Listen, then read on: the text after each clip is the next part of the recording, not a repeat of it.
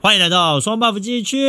我是小安我是阿峰，啊。嗯诶、我最近啊，怎样？想到我以前啊，小时候有一些梦想中的职业梦想中的职业，你是不是因为你们家小朋友幼稚园，啊，他们有调查，就是哎、诶小朋友你们有没有以后想要做什么？诶然后哎没有诶欸才勾起你的这回忆，我还没有诶、真的假的？你还没有我？是最近我跟你讲，这几天我去啊、呃上班，我们算是一个小出差吧，然后去当了一下工程师，啊 去当了当了一日两日的工程师之后，我才想到，看我小时候其实有一些梦想中的职业，哦，小时候跟 现啊在不太一样。有啊，小的时候不都是会写那种作文啊，什么不都会有什么？对你以后有想要什么工做作？什么工作？对啊或者是要做什么事情？哦对啊，但是长大之后呢，哎，通常是跟梦想哎不太一样，大部 分人去追逐梦想的人比较少了。追逐梦想的比较少。我们身边就两个人啊，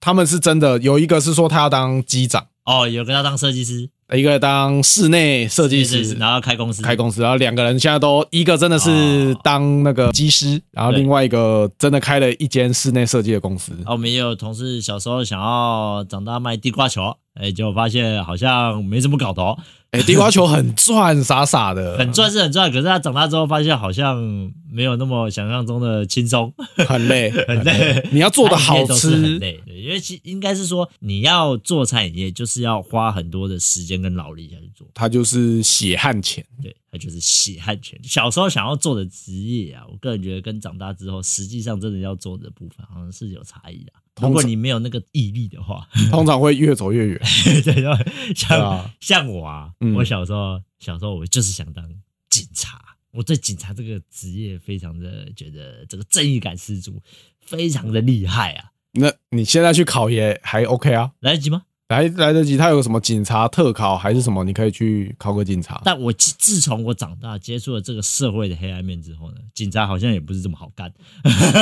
前期很累，但后来如果你有手段，感觉会过得很爽。如果你心够黑的话啦可，对，就可是会你过要得想很。爽。那我不是啊，我想要当一个正义感很强，在路上要一定要抓这些违规的人。那你可哦能两天就被人家开枪打死了吧？ 我觉得在台湾可能会哦。 对啊，你可能可能正式有没有挂街之后，你可能两个月后就公祭了这样。因为我小时候就真的觉得做警察这个部分是很一件很伟大的事情，但长大之后才发现警察也没有这么伟大，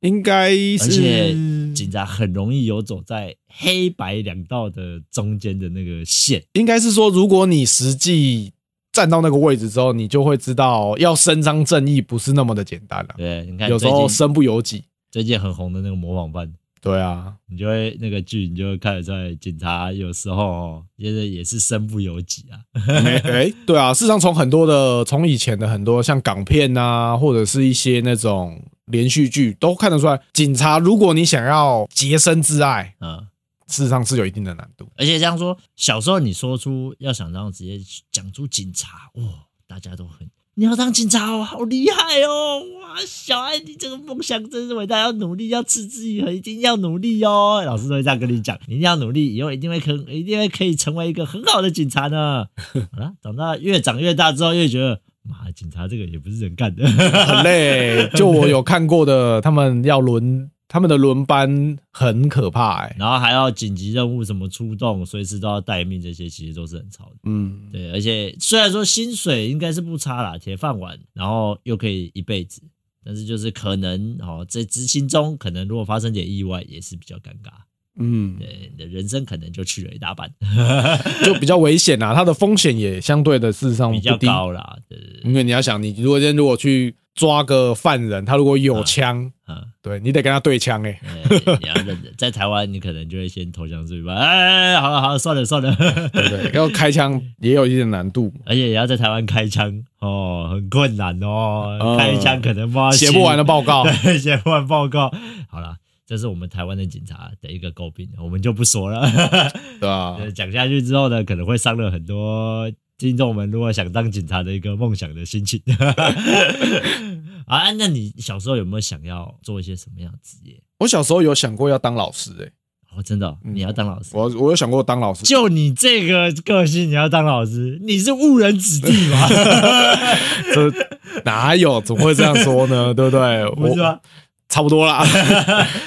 你现在直接教小朋友教一些有的没的，可是我，哎、我那时候觉得当老师很好，就是怎么样的好法？感觉就是因为可以教人家该怎么说，哎、这叫什么？坐育英才，做晕才吧对对，对，就是你可以教导知识给小朋友啊，嗯感觉是一个高尚大的职业，就就跟警察会有点像。啊，对警察专犯人啊，不太一样啊。啊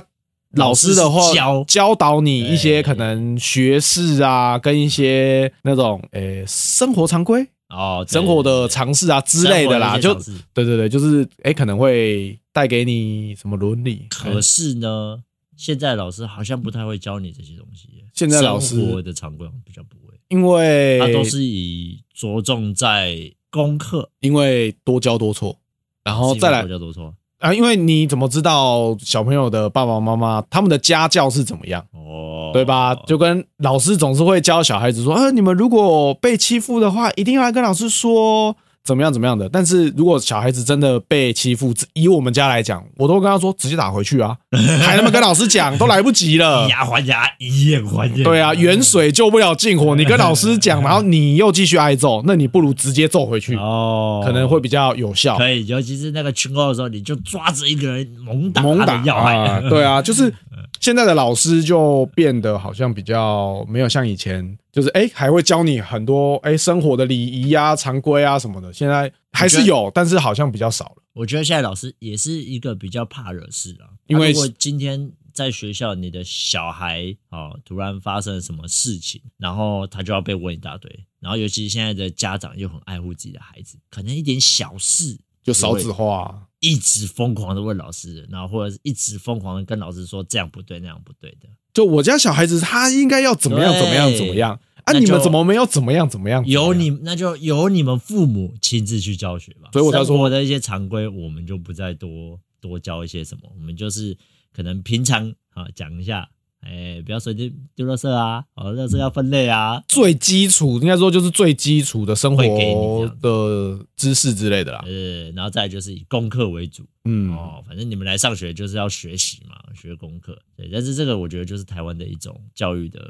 可是现在的老师没有基本很上好也的不太盯功课，是啊因为我们家老大是国小嘛，啊，对啊，他也没有在那边盯功课。以前的老师不都动不动就什么，哎、少于什么九十分一分就要一下什么的。哎、现在都不能打啊、现在现在连严厉一点讲话都可能很少。会被骂啊，对啊，回家就呃，我小孩子自信心受损，怎么样的做你噩怎么梦？可以体罚我的小孩？对啊，哎、言语霸凌也不行，呃就是可能讲的过分一点，就说哦，你言语霸凌我小孩，这样我小孩的自信心受损，告老师。对不哦对，这样子我们我们到底是在帮老师讲话，还是在帮家长讲话？这个通常是我会觉得现在的老师受制的比较多啦。哦，限制的比较多。嗯我，们来讲，他限制的比较多，他不能随意骂小孩，也不能体罚，不能过多的处罚跟过多的念。好嗯东西因为现在家长真的是太保护小孩了。虽然说我们也是两个小朋友，那我两个小朋友还没长大，可是我是不觉得这个教育，因为我们是以前的观念嘛，我们以前的观念就是打大的，就是打打的。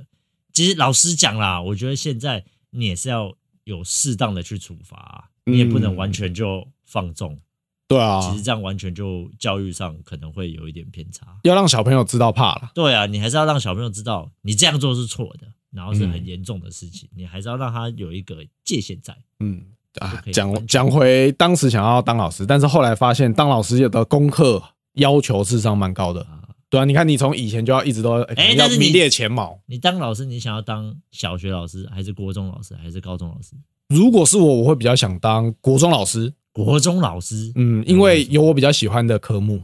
啊我喜欢历史啊，高中有律所啊啊，就国高中嘛，哦，国高中老师都国高中 OK。对啊，然后小学也有啊，就是小学教的很少。小学是社会，它是混合的，它哦，社会与自然，没有自没有然与社会，就社会、而且社会 自然跟以社前会自然跟社会不是一起吗？没有啦，以前就国语，啊然后数学、自然、社会，抱歉四四个啊。我无知。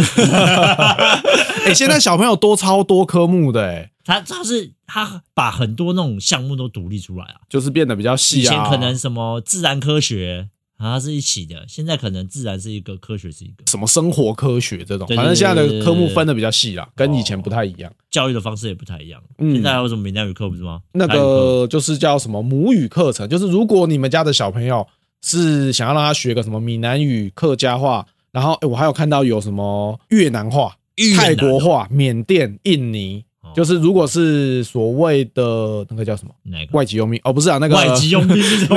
你要去打仗不是啊，外籍新娘。 哦，如就果是爸家爸庭啊，对对外籍对对对，信仰如果哦妈妈或者是爸爸不是台湾人，然后他会有多一个母语课这样子。对对对，那个那个都好像都统称叫母语课哎，那个是选修还是必修？选修。哦，那是可以选修的，对，你可以上也可以不上，呃，基本上他好像都会要求你要勾一个。但是你不一定是说一定要在那边拿到几分，然后哎马对对对学满没有这没有样没有对没有它就是一个哦，你可以去你去上这个课，然后有教你这些东西，对对对对，让你学可的能精不听精得，懂但，是你自己去处理这样。对啊，因为事实上现在就是变成哦，看你家里有没有在讲啊，如果没有在讲，那就不用了。哦，嗯哎你的梦想是老师啊，我的小时候梦想是警警察察，，警察三星，哎，警察伯伯啊，那我跟你讲，我们从网络上啊，我举了五前五项就是热门的一个职业，我们来做一个、很多人欸，跟听众们做一个讨论，一些梦幻职业。我就我们的听众们有没有人是刚好这五个职业？对，梦想职业呢？来，跟可以跟我们分享一下甘苦谈。哎，然后或者是你进这个职业跟你小时候职业的想象是不是差很多啊？这可以来跟我们讨论一下。那我们来第一个哈，工程师，啊，第一个是工程师，台湾，我跟你讲，台湾人现在最热门的就是工程师，就是想当工程师，现台在积电嘛。哦，我还以为你你的工程师是现在是什么都变工程师，没有没有啦，没有什么我讲的食是物食物运输什么工程对对师，对知道吗？我讲的工程师就是纯正的那种，什么科技工程师，哦，资讯工程师，，对这种东西，现在台湾是一个领先嘛，台积电因为是全球领先的企业，嗯所以现在大家争锋想进台积电，而且薪水部分真的也是相对高，蛮优渥的、啊。对，然后，但薪水是那压力也相对爆干大，哦很大，非常大，嗯尤其是上面一直在干掉你的时候，下面又不听你的话的时候，干哦，他们那个 之前我有朋友他在台积电，就是在那种比较高压的，他说那里面的主管都不把底下的人当人呢、欸都当狗在干这样。哎、真的狂骂哎、骂超难听的，然后吩咐给你的任务，你就是要在那个时间内达成，然后他根本就不管你。难度高还是低？对对对，或反者正是什么人情什么都不管，没有没有，就是很可怕，很可怕那。种大公司都是内部都是这样。嗯，所以小时候可能觉得工程师很梦幻，薪水也不错。哎，那我老实告诉你们，薪水是不错，但是梦不梦幻取决于个人，因为工程师真的是挺累的。因为我身边我哥哥他就是工程师，嗯，他从基础的人员当到现在工程师的职位，所以他历经了这个过程，其实是蛮辛苦的。很累啦。而且他现在这个职位比他以前的更硬，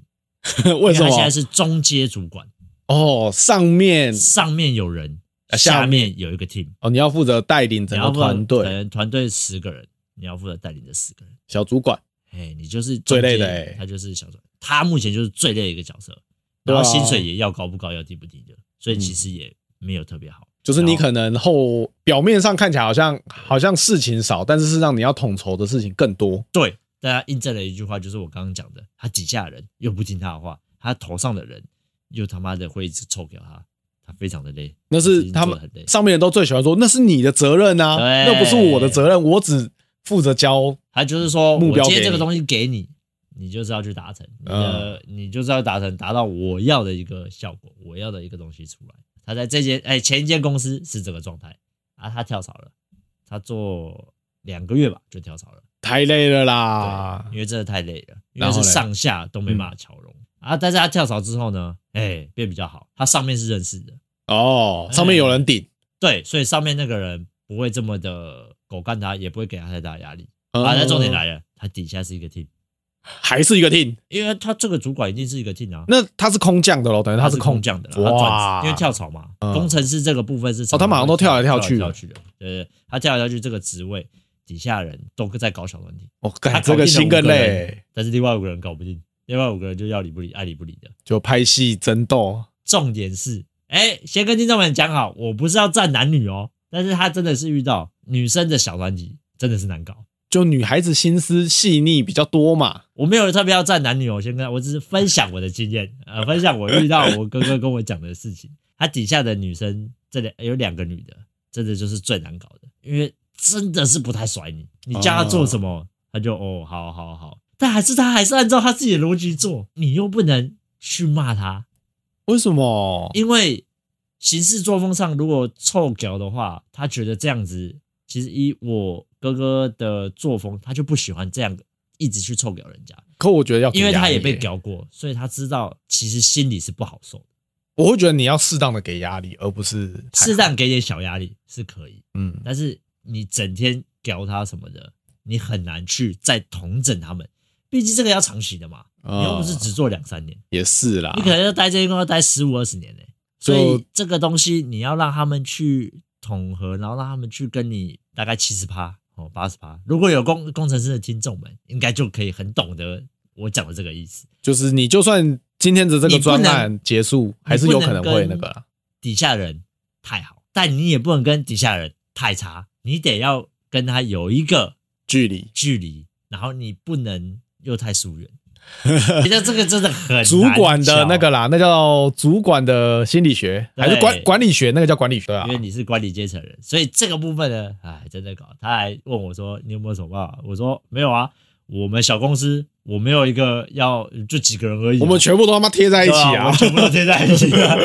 我没有这个问题 啊。我们比较没有这个问题，因为对啊我们公司还有其中一点是我们公司大家都太熟，服务业啊，其实我们公司不大，我们小公司也不过就十几个人，大家都那个就就一个劲，就大家好好的就好了。嗯，你也不会说特别怎么样怎么样，然他后们大的家那开心就好个了。他们那种大公司真的就压会有力这真种的问比较题，大啦。嗯，对，感觉所以工程师呢，诶、目前台湾的职业应该算是最想望、最热门的一个职业。但我觉得是是因为薪水的关系，我也觉得是因为薪水的关系，对不对？竹科什么那个叫什么随便科技新一贵个，对啊，随便一个一百两万、一一百两百万的年薪薪起跳，对啊，夯不啷当对啊大概都是一百起啊，对啊以我听到他们都夯不啷当100是起啊都是一百起，哎呀、然后就又可能就是压力大了一点，嗯但实际上他也是在里面吹人气啊，干嘛的？他也是坐办公室啊，哎大讲家都向往这样子。那种工程师，我还想到我们之前大学的时候，我们有一个老师，嗯哦，他是我们说他的专业非常强的老师。哦，然后那个时候就哎、就跟老师在闲聊，老师说哦，他以前是台积电的工程师，而且他好像是做到主管职，但他觉得实在是太累了。虽然他赚很多，他说那个时候他的年薪一年好像四百还是五百，哦但是他说实在是他妈太硬了，然后身体快撑不住，就是压力太大了。对，他就决定退下来当老师。哦，然后当老师，我年薪大可学能的时候七八十万吧，可能不知道，反正就没有到很多。然后听说他，据老师的讲法是跟他以前天差地别，但是就是过得真的是很清闲。就很舒服了。嗯，那但也没什么是太大压力在我毕业前，然后后来又有去跟那老师聊，嗯，然后那老师就跟我们说，哦，他可能教到明年他就不教了。我说，哎，为什么不是？老师当的好好啊，你之前不是高压，你不是很向往这种很悠闲的生活吗？退休了吧？呃，没有，他就说他要再回去科技业，就是他要再回去公司，但是不是回台积电，他是有其他哦人想要找他去。哎、那有可能会爽职啊，哎，没有，他说是要是一个新的公司，新的公司、哦。然后他他等于是要从头带人什么的，然后他又要再重新冲，但是嗯可能印尼一开始的职位比较高，钱比较多，对啊，对这个差异可能就不一样。但是他说会比较累，他说他会答应是因为他觉得在学校教书没有挑战性，太无聊了。哦，那这个这个人就是简， 呃，不是、啊， 给你爽职不要，我们后来 就后来那老师就说啊。高压的你又没办法。他他那时候也是讲，他自己也的确是好像是有点贱， 但是他说真的是他还是希望有点挑战。啊，不然工程人生师太无趣了。嗯，工程师很多挑战啊，压力也很大啊。嗯有钱，但是就是压力大。看各位听众，如果你们是工程师，或者是向往这个职业，看你扛不扛得住。对，其实可是可以做做看的啊。那个长大之后要进工程师是，我觉得是很有前景的啦。还不错，对，如果你能熬过十年二十年，其实都是没有就没有问题的啦。应该就是到一定的职位，应该都 OK。对对对，就稳稳的做下去就好了。嗯，好，那再来就是近期这几年，哎，应该不能讲这几年，应该要说这五六年哦，没有，大概这十年，哦，十年嗯开始窜红的、所谓的网红，也就是自媒体，像是 YouTube 啊，或者是 IG 的布洛克啊、f b 的布洛克啊，这些在这十年串起来，统称，我们是统称叫网红啦。对对，我们是统称叫网红啦，网红还有分什么迷你网红、那你网红，啊那不管啦，那个是追踪人数，我们不管啦，反正就是网红自媒体、布洛克，好我们类似这个是一个算是一个统称一个职业。那在这个部分呢，台湾应该算是第二名，目前是第二红的一个职业，他应该是年轻族群最爱的，最爱的，大概是学生吧。以因为大家都想要当网红。因为看起来好玩光鲜、啊光鲜亮丽，哎、你看出去玩拍个影片就有业配，就有收，就有对啊广告，那好像那个 YT 他们有那个广告的收益对，，啊还有打打游戏，有人抖内，对直播主嗯哎、直播玩玩游戏主这些什么，跟人家聊聊天、唱唱歌就有钱哇拿好。赚哦，让好赚。但实际上，我们其实我们节目也算是自媒体嘛，嗯，夯不啷当也做了半年多了嘛。我们跟各位听众们讲白了，就是这个东西没那么好做。事 实上，稍微有研究之后，就会觉得自媒体这个东西其实没有你想象中那么好，很硬。自媒体这么多人在做，又不是像以前十年前，你可能数得出来就那几个啊，蔡阿嘎啊，然后是什么的这几个，十年前刚开始在做，你数得出来就这几个人而已。现在你有只手机我们现在就可以当自媒体了，对啊，你有只手机就可以称自己是自媒体，就可然后你也以可以拍个自己影片。拍个小短片，好，对啊这那个抖音，嗯，对，啊这个你也可以叫自媒体，就然后 IG 门槛很低啦，它的门槛非常低。对，但实际上，实际上你真的要做，我是觉得啦，也没这么容易。它门槛很低，但是它的你要到达顶峰是非常非常的困难。对，还有就是你不要说顶峰了，我觉得要让他有赚钱的一个状态就不容易了，哦，对了，要能够养活自己对，就不容易。就有有第一个蛮就高的是难度。你自媒体一开始，以我现在的经验，其实你不烧点钱好像真的不太行，你不烧个广告费，或者是你不烧一些你要拍的素材、你要拍的设备这些，你不去买这些东西来做的话，其实我觉得啦，它就没那么容易起来。像现在的网红嘛，你说你要做开箱影片，干你要买这些东西啊，你以为你是跟人家说，哎、我想做开箱，呃给我产品，看他就会给你吗？不可能不啊！可能嘛？那你要做开箱啊，你还要做买这些影片。好，再来就是我们讲的直播好了。首先你也要一台电脑，电脑也不能太差，太累个没人看，嗯，对不对？然后摄影机，摄影机、对不对？麦克风，然后你可能你还要稍微有一点打扮，哦，不然你在镜头面前视讯起来不好看。哎，还有的重点就是，如果你是玩游戏的实况组，你还买什么游戏新的对什么新的游戏，你得对马上就得买。对，这些都是你的成本哦。所以你说这些要赚钱容易吗？哦，不容易。呃，应该说没有想象中的对那么容其易实。真的没有向往以前什么十年前的那种蓝海的时候，现在已经满山埋谷，你在路上随便抓一个人，哎、你有没有在做自媒体啊？哎搞不好你搞不好对不可以对说有，对不对？随便拿个砖头往楼下丢，都会打到那个直播主 或对对对者是小网红小网红。 对啊，哎、对，现在太真的多人自称什么自己是什么小网红，啊，这个就应该是说它的门槛真的就像我刚刚讲，门槛太啊低，啦就变成人人都可以做，但是你要做到赚钱，很难，因为而且你不单单是你持续的做，像有人像之前看有些人就说啊，你就是持续的做，你稳定的更新什么的，你就可以红。可我后来发现根本不是，根本不是你还需要有一那么一点点的运气，不然你找可能到认识的大咖合作一下，或者是怎么样。运气呃那个是一个啦，那个但那个就是比较偏行销手法，但再来是就是你的影片刚好打到现在的在某看个的东时候西，对对对，对有热搜到，哎，那你搞不好你可以红，对啊，你把握住这个机会，搞不好就红了。一个爆红，对对对对对啊，，但是这个就是有点吃运气。我是觉得它是可以让你尝试啊，但是你真的想要靠它为生，请思考。 嗯， 如果有听众也想要当网红之类，我会建议的是，你就先拿着你的手机，或者是拿着你的相机、摄开影始机，自己先拍拍看，哦先有一些作品，然后看看你拍出来的东西到底是怎么样，哎，然后再决定你要不要继续。最重要的是你要实际的先去尝试看看啊，对了，我有也很多人觉得都是想而已。可以去尝试，没有问题。我们也我也不会说就是它不好或者是干嘛的。但是如果你真的毅然决然想要靠它吃饭什么的，哎，你可能要想一下，全职的难度蛮高，前期你应该要先有一份工作啦。不容易啦，嗯真的不容易。之前就看很多那种小网红，就因为一开始就想要走全职，结果搞得这样子，哎、可能负债啊，或者不是三不四，对对对对对，对不上不下的啦。。呃，不上不下啦，我讲不上不是太严重，不上不下啦嗯，对，就是会搞到好像没有办法，然后你又要回归社会，又有一点难度，嗯对，就浪费了这几年。当然，没错你可以闲暇之余去做是没有问题，嗯，可以先试试看。对，就像跑跑外送啊什么之类的，可以去做做看。好啦，那再来下一个就是最近应该很夯的一个职业——空服员。哦，这个从以前我还在，哎、我觉得空服员的话，它热门大概是大学大学生之后，你就很常会听到朋友想要10当年前空服员。十五年前，我们大学几年前，没有没有，我是说大学生，哦大学他有点像生哦大学生的梦幻职业，会吗？因为可能是我当时我身边大学的时候，就我很多一些朋友，他们都会说，哎、以后如果有机会想要去当空服员，嗯，对啊，哦，大学的时候，你知道我以前小时候除了警察，第二职业我就是当空服员，我想真的假的当空少我没有想过当空少，我比较想再更上去一点，我想当他妈太空人 啊，啊！你那个太伟大 了，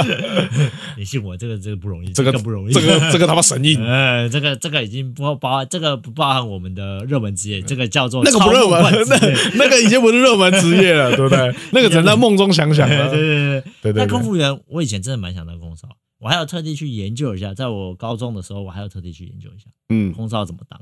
然后要去考什么，我去稍微研究一下。但我发现空少好像需要身高，身高限制。身高以前啊啦，以前我们好像一七五以上，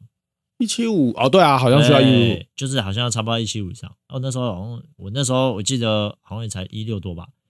哦，那就没有了，因为我就没有想，我就想说，干我是不是太矮，不适合做这个职业？因为那个时候是他有身高限制，是因为你要帮客人拿行李放上去，我是不知道原因是什么然啦。后男生因为又要出力，通常这种比较困难的会请男生的来，所以通常会需要身高限制。对，但但是我我不知道啦。那我只知道说，就是那个时候有一个身高限制，但是后来呢，有改掉了，后来好像有改掉，现在好像没有到这种身高限制，没有，应该说没有那么没严有这格嗯么，严格了。对对对对，现在你但是一百四你可能也是进不去啊。你不要讲那个太奇特了，你怎么你一百次也不会去， 哎哎，难说，对 不对对？人家也有空服员的梦，呃对不对？小飞机，啊好了，好我在坏想哦。想讲点什么，还是不要讲好了。呃我是觉得公务员这个是不错，很梦幻欸到处国家这跑一跑、飞一飞，嗯其实这蛮好。但是我觉得空服员，呃，另外一个反面的话，我个人是觉得他的薪水可能没有你想象中那么多，他纯比较，苦一点。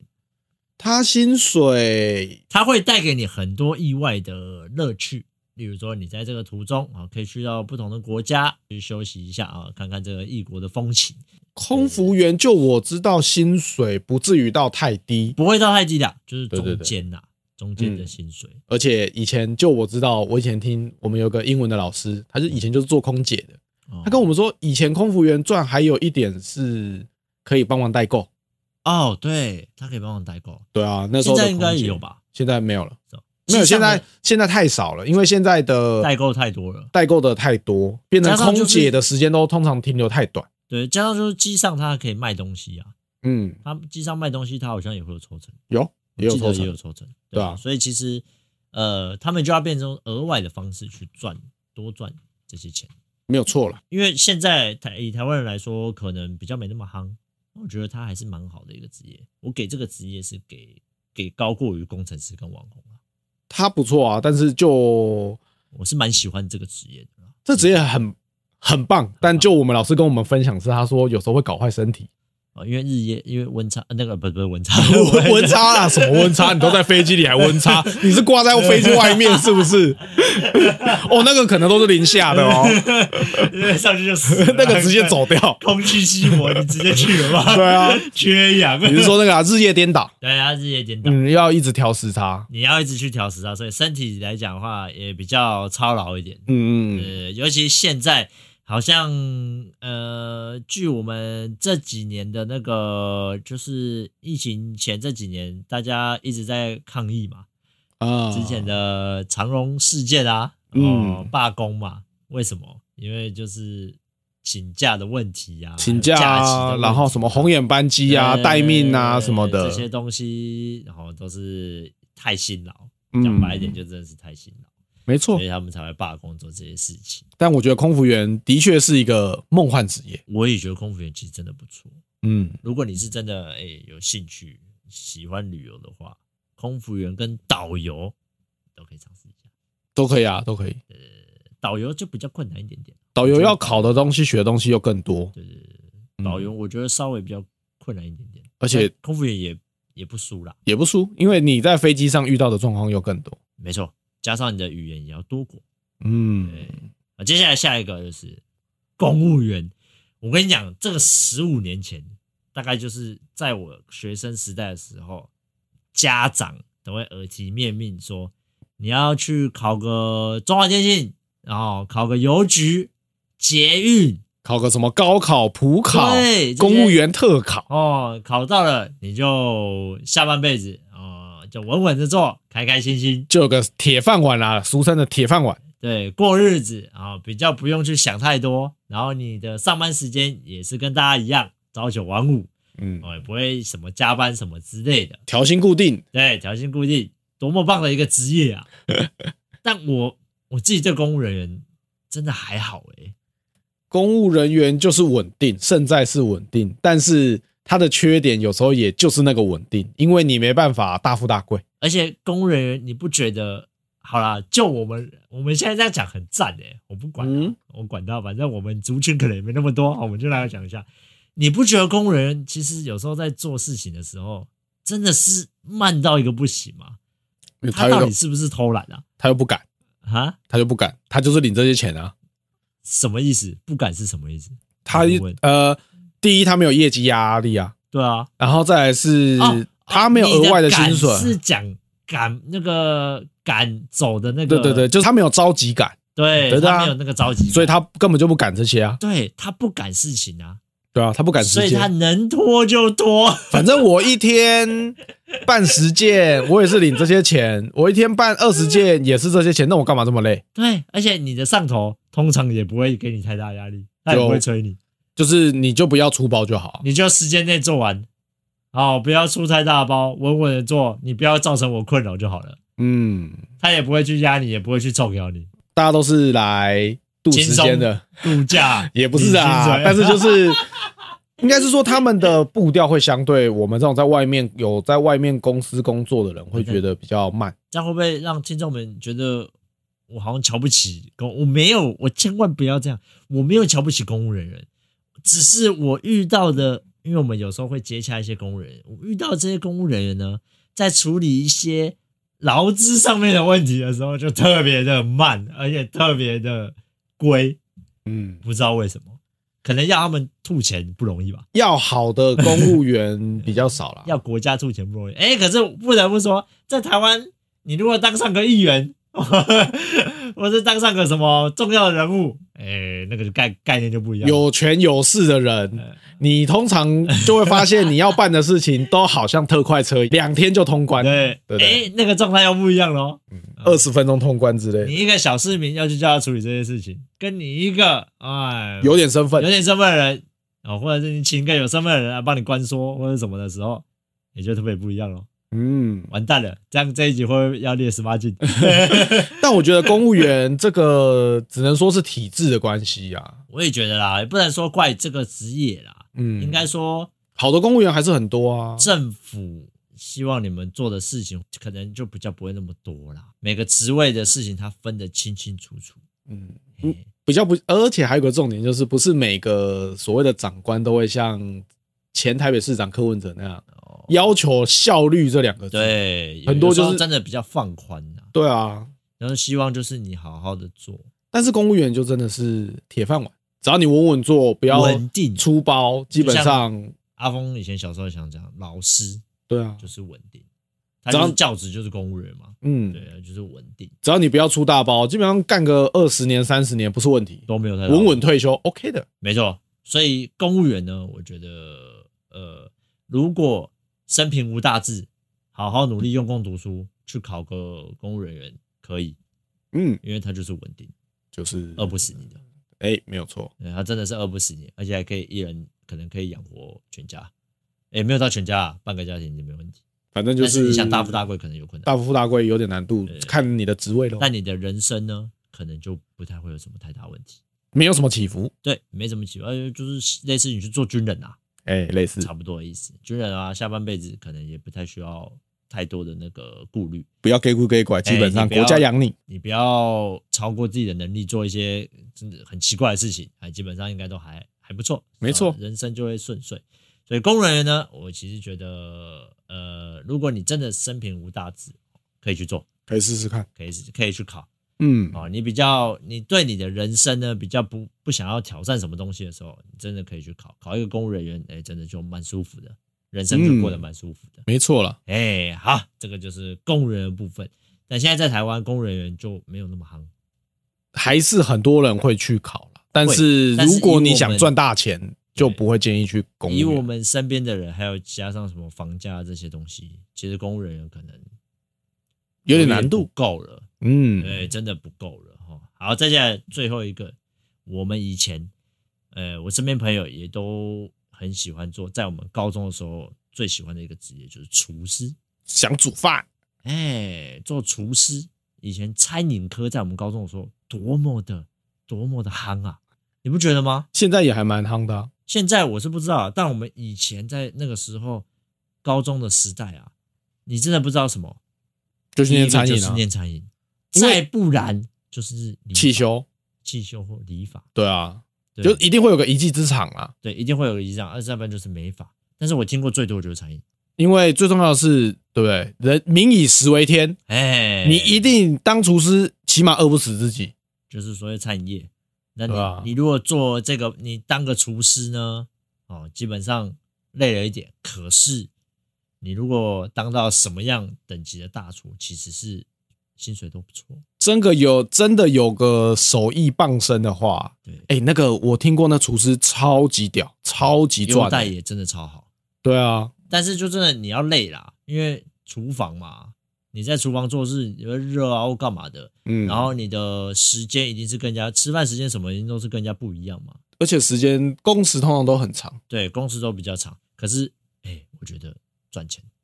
很赚啊。而且真的是一家店的好坏，主要就是那个掌勺的那个人嘛，对，就是所谓的厨师那个大厨，他的那个薪水真的都很可怕、欸。不得不说，我高中很多同学真的就很多去看餐厅的，对啊，但是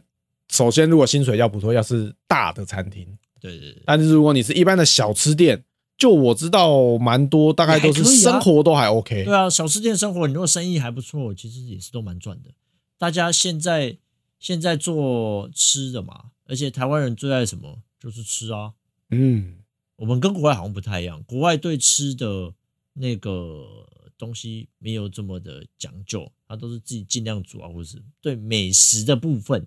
跟我们台湾这边好像就不太一样。应该说台湾小吃太多了，哎，对，就变成美食的部分，我们就很喜欢，我们很喜欢到处吃小吃啊。台湾很多小嗯吃，所以就会变得跟国外不太一样。你在国外真的很少看到那么多路边摊，基本上没有跟台湾比的话，太少了。嗯，对啊，所以厨师的部分，哎、不得不说，在我们这个高中的年代，其实，在高中年代算几年前，十五年前、